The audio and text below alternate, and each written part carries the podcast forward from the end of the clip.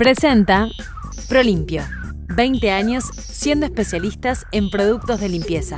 Seguramente a la mayoría de ustedes les pase si se disponen a leer detenidamente los 135 artículos sobre los que deberemos expedirnos el próximo 27 de marzo, y si los comparan con el texto o la normativa anterior, que los cambios en muchos de ellos no parecen significativos y que no se comprende cuál es la razón por la que se cambió ni la razón por la que se quiere anular. Pero si profundizamos en el análisis de lo que representan esos cambios, muchas veces cambios semánticos, veremos que se marca claramente dos visiones casi antagónicas, tanto de lo que se entiende necesario hacer, como de la forma en la que se debería hacer. Prolimpio. 20 años siendo especialistas en productos de limpieza. La sección educación es la que marca tal vez más esa doble contraposición. En los artículos que refieren a este tema, no solamente hay cambios concretos, sino que hay cambios también en las conformaciones y en los roles de los organismos, que serán los que generarán los nuevos cambios.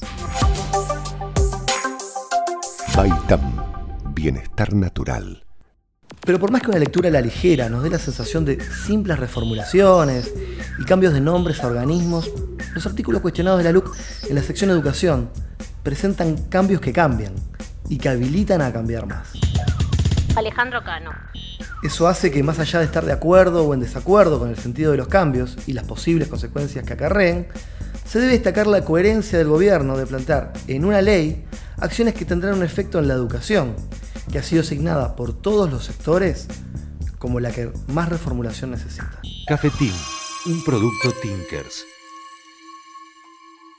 En estos artículos que estamos viendo, se plantean cambios en las estructuras educativas, que serán las que diagramen los verdaderos cambios. Y el mayor cuestionamiento aparece precisamente en este hecho, ya que se concentra visiblemente el poder en un organismo que está integrado mayoritariamente por personas designadas por el Poder Ejecutivo, que deberán declarar su compromiso de política educativa nacional, dejando de lado la participación de otros actores de la educación. Una dirección más vertical y comprometida con una línea política que esté en sintonía con el gobierno.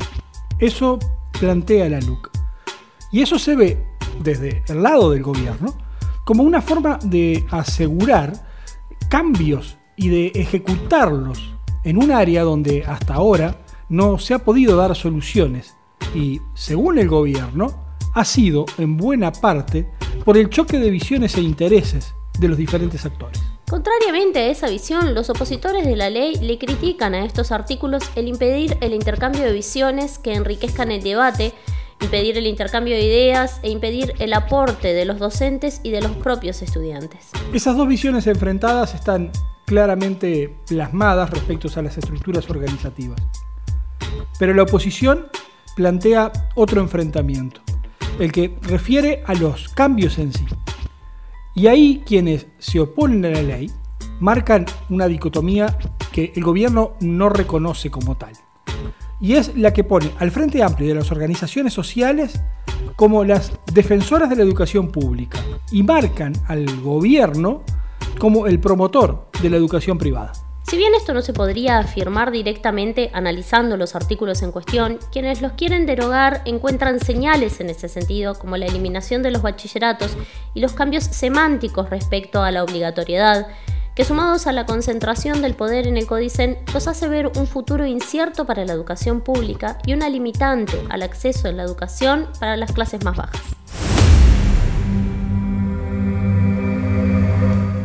El artículo 152, que refiere a los cometidos del Codicen, reafirma el enfrentamiento de posturas. Dentro de los cambios semánticos, el Codicen nombrará ahora a los directores generales y a los subdirectores de los subsistemas educativos, así como a los integrantes no electos del Consejo de Formación en Educación.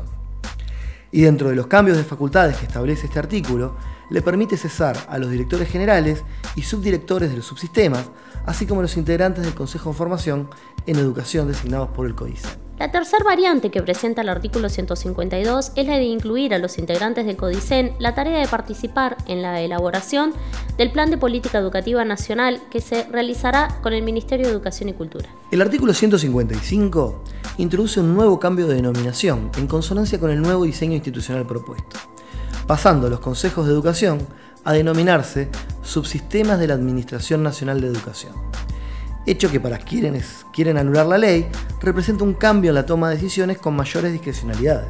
El artículo 156 da nueva redacción a los ex consejos de educación, hoy direcciones generales, las que ahora pasan a ser organismos unipersonales designados por el CODICEN, al que pasan a integrar con voz pero sin voto. El artículo 158 establece los cometidos de las direcciones generales y del Consejo de Formación en Educación que ahora pasan por la elaboración de los planes de estudio y los programas, cuando antes debían aprobarlos. Los directores generales designarán a los secretarios de cada subsistema, los que ahora no necesitan cumplir con el requisito de haberse desempeñado por al menos 10 años en el ente. Desde hace 20 años, los mejores productos de limpieza los encontrás a un precio único en todos los locales Prolimpio del país. Y en nuestra casa central de Avenida Italia y Mataojo, Además del mayor showroom y el asesoramiento personalizado que nos caracteriza, disponemos de un estacionamiento exclusivo para clientes. Prolimpio. 20 años siendo especialistas en productos de limpieza. El artículo 159 habla de otros cometidos de la Dirección General de Educación y en este se instruye un nuevo cambio de denominación, siendo ahora la Dirección General de Educación Técnica Profesional el nuevo nombre del Consejo Directivo Central de UTU. El artículo no otorga nuevos cometidos al organismo, pero para quienes quieren anularlo, posibilita un cambio en la toma de decisiones con mayores discrecionalidades. Estar bien es sentirse bien. Sentirse bien naturalmente. Jabones, cremas y macerados para cada necesidad. Baitam, bienestar natural. Seguinos en arroba Baitam Bienestar. El artículo 160 cambia la forma de designar los directores generales, subdirectores y miembros del Consejo de Formación en Educación. Los miembros de estos organismos serán designados por el Consejo Directivo Central por mayoría absoluta de votos conformes y fundados, permaneciendo en funciones todos ellos hasta que asuman sus sustitutos designados. La nueva redacción elimina los requisitos establecidos anteriormente para ocupar los cargos correlativos. Los miembros de los entonces Consejo de Educación Inicial y Primaria de educación media y superior y de educación técnico profesional se integraban por tres miembros que hubieran ejercido la docencia en la educación pública por un lapso no menor a 10 años. Quienes quieren anular este artículo entienden que los cambios van en detrimento de la democracia participativa y de los requisitos de idoneidad en el ente.